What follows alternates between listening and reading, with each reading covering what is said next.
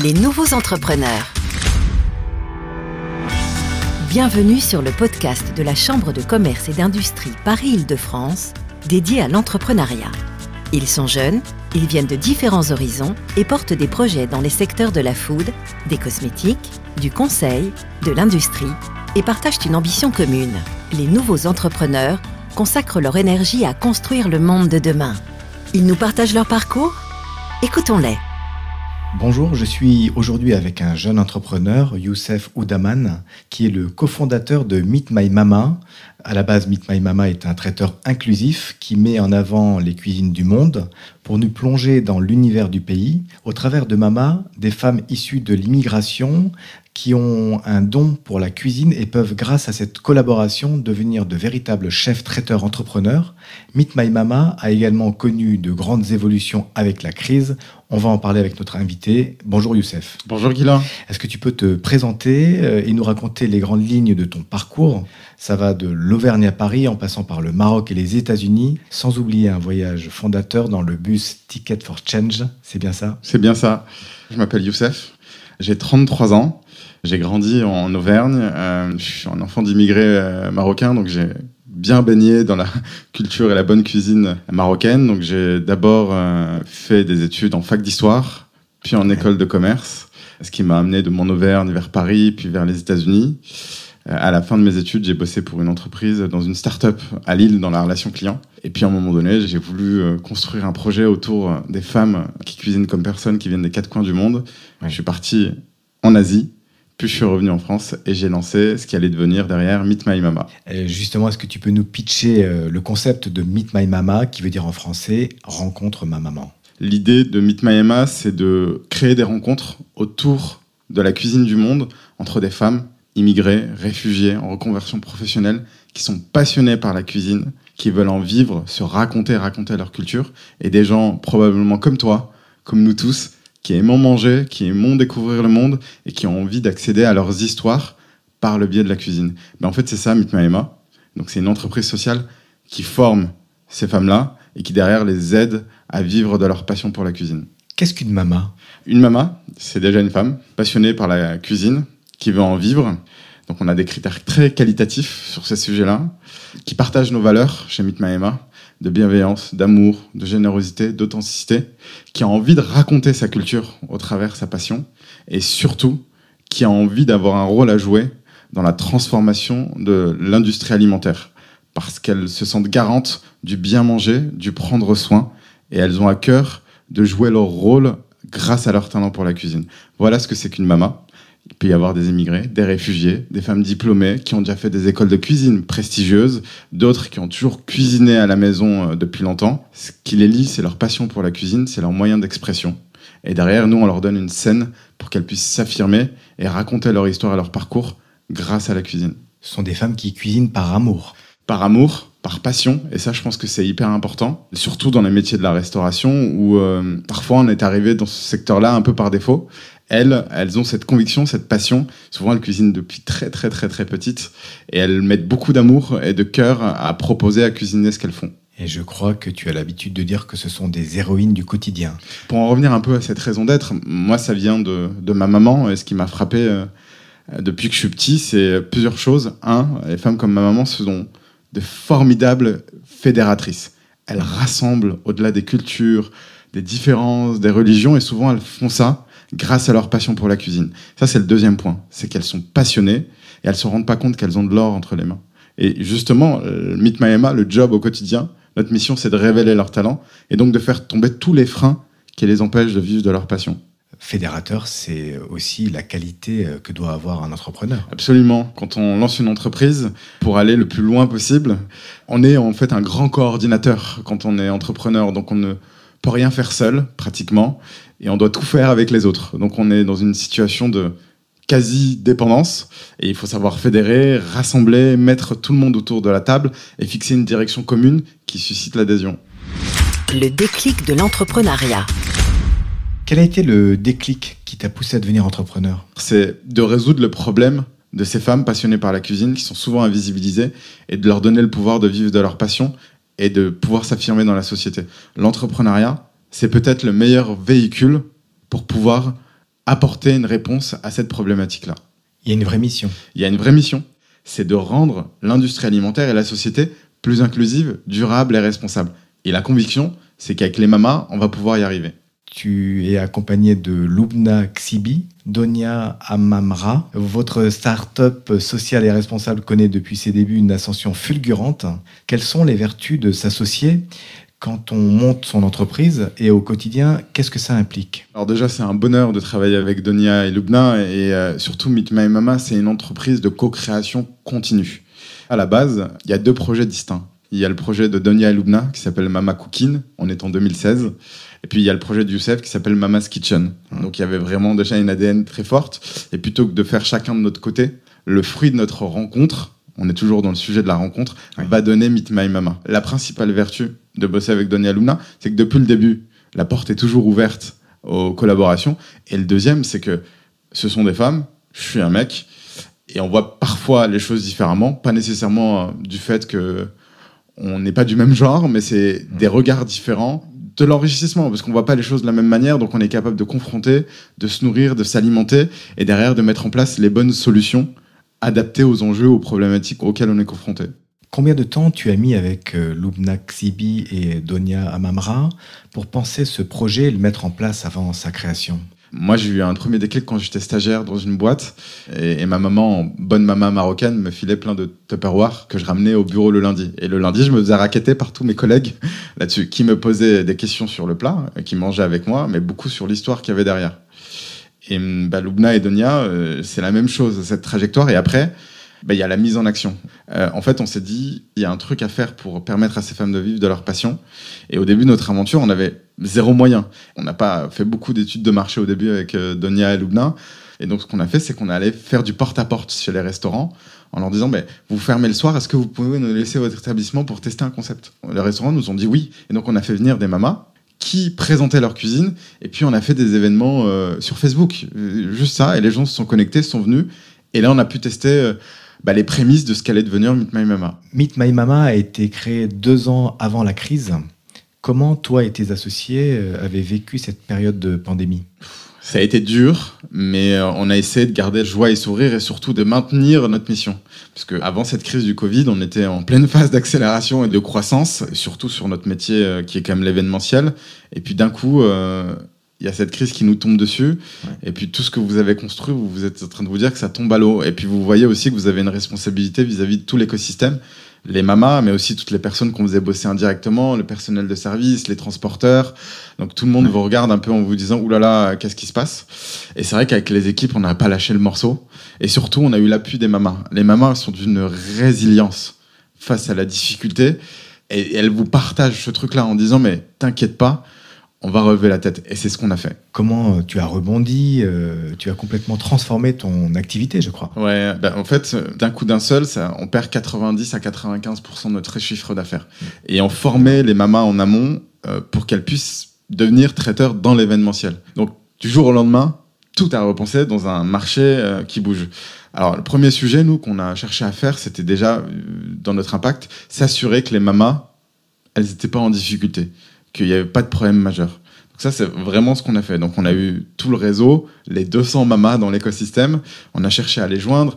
Est-ce que ça va? Est-ce que tu arrives à gérer? Pour les personnes qui sont en plus grande situation de difficulté, est-ce que tu as un toit? Est-ce que tu arrives à gérer avec les aides? Donc on les a accompagnés. Et on continue à les accompagner pour que ça fonctionne. Ensuite, le deuxième sujet, c'est comment on peut se rendre utile dans ce moment de crise. Et comment on s'est rendu utile? Ben, Le premier projet qu'on a lancé, ça a été les mamas solidaires. Et ça, ça vient des équipes et des mamas qui nous disent, ben, nous, on sait cuisiner. Il y a des gens qui sont dans le besoin. On va essayer de faire quelque chose. Et ça, ça a été intéressant. C'est que, en fait, en initiant cette action, on a trouvé des acteurs, des fondations qui ont cherché à financer la production de ces repas pour rémunérer les mamas et derrière livrer aux plus démunis. En plus, on cuisinait avec euh, des invendus du marché de Ringis, etc. Donc vraiment, on avait trouvé un modèle euh, génial et c'est quelque chose qui continue.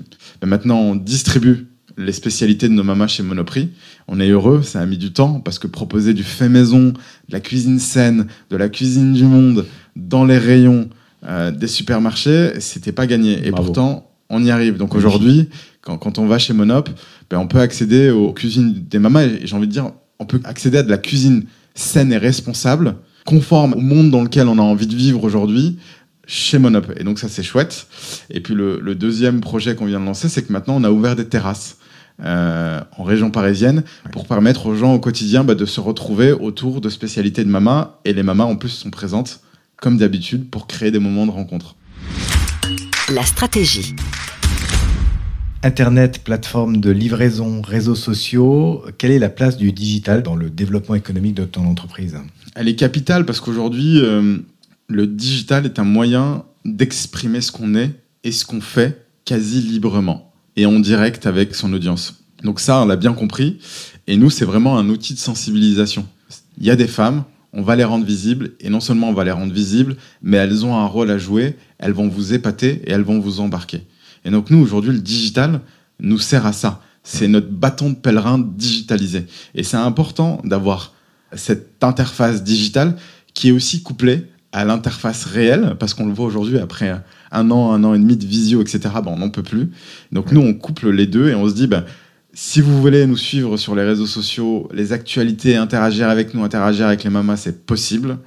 Mais en plus, vous pouvez nous retrouver et on se retrouve autour d'un bon plat, d'un bon verre et on discute pour de vrai avec les mamas. Le digital qui ramène à la vraie vie. Exactement. Pour le site web et les réseaux sociaux, tu as dû te former, embaucher? Nous, on a fait euh, un peu comme on a pu. Peut-être qu'on a une génération qui, euh, et c'est Loubna qui pilote ça et qui est plutôt à l'aise et assez spontanée sur ça. Je pense qu'il ne faut surtout pas en avoir peur, qu'il faut se lancer, être dans une démarche d'apprentissage en se disant, ben, je vais probablement me planter comme tout ce que je vais faire quand, quand, quand j'entreprends, mais je vais en tirer des apprentissages. Et ça, ça permet de faire de la formation continue, et puis surtout partager, demander, poser des questions avec des gens qui semblent être plus experts, se demander comment ça marche, quels sont les écueils à éviter, comment je peux optimiser euh, tel ou tel euh, sujet, et c'est comme ça que nous, on fonctionne. Comment on peut se rassurer par rapport à ça, justement? Il faut relativiser.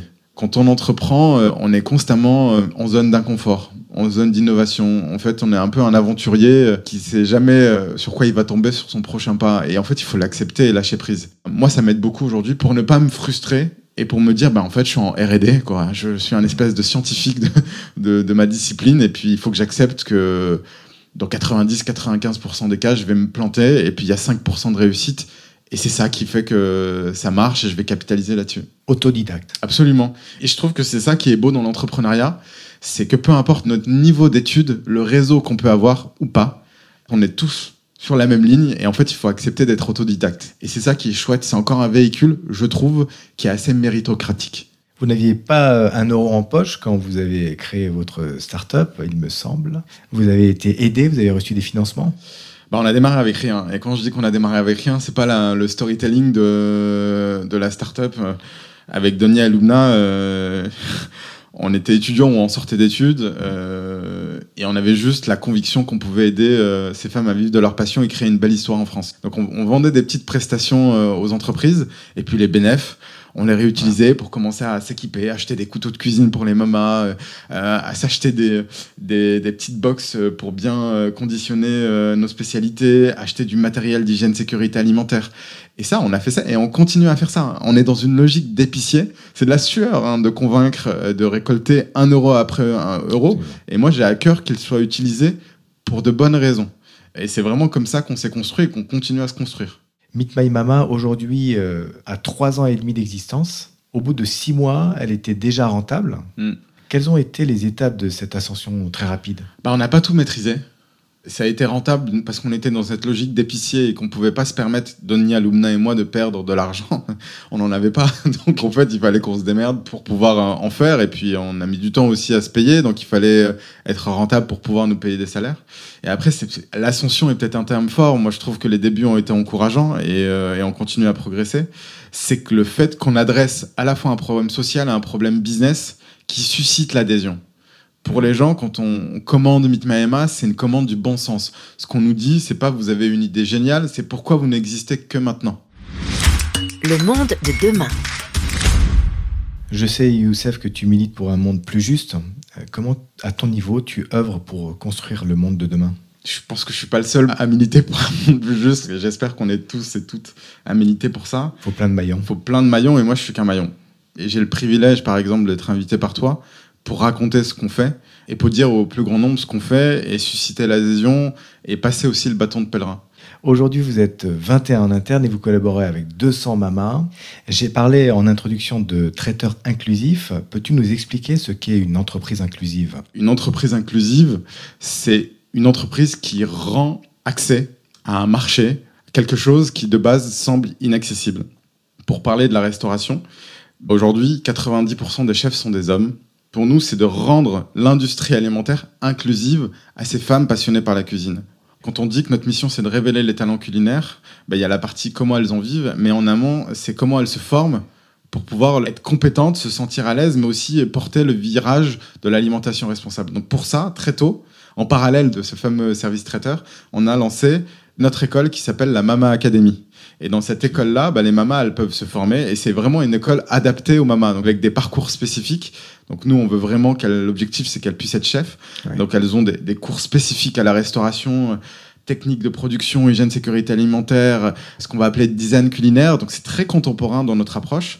Et elles ont aussi dans ce pilier-là tout le volet alimentation responsable. Comment je m'approvisionne en circuit court, quels sont les produits euh, de saison, comment j'ai une politique de gestion des déchets en cuisine. Donc elles sont sensibilisées et formées. Le deuxième pilier, parce que 90% d'entre elles veulent devenir entrepreneurs, c'est comment je lance et je gère mon business dans l'entrepreneuriat et dans la food. Et là, idem, elles ont des cours de gestion qu'on pourrait retrouver en école de commerce, euh, calcul de marge, rentabilité, comment je finance, euh, comment je staff mes équipes. Donc elles sont accompagnées sur ces sujets-là. Et le troisième pilier, c'est ce qu'on appelle chez nous être mama responsable. Et là, on va s'attaquer aux freins périphériques des mamas. Il va y avoir des cours de français, d'anglais du numérique, mais mmh. surtout confiance en soi, prise de parole en public, média training, parce qu'elles font beaucoup d'interviews euh, presse, et toujours des sensibilisations au développement durable et même à l'interculturalité, parce qu'il y a 80 nationalités aujourd'hui dans notre réseau, et elles sont amenées à cuisiner ensemble, à travailler ensemble. Donc du coup, tout ce programme-là, c'est déjà un programme de 4 mois en initial, et derrière, une fois qu'elles ont suivi ce programme, elles peuvent intégrer notre réseau traiteur, et quand elles sont dans le réseau traiteur, elles continuent à être formées à raison de 3 ou 4 jours par mois sur des thématiques spécifiques. Et là, on va même plus loin sur les techniques culinaires, on va sur des techniques de fermentation, des techniques qu'on pourrait trouver à droite à gauche dans le monde. Donc vraiment, on fait un sourcing des meilleures pédagogies, on les adapte pour qu'elles continuent à se former, à être les plus compétentes dans le secteur de la restauration et surtout les plus épanouies. Une vraie spécialisation et une invitation à l'indépendance et l'autonomie. Absolument. Pour nous, c'est capital, c'est qu'elles puissent s'épanouir dans leur passion on transforme leur passion en vocation.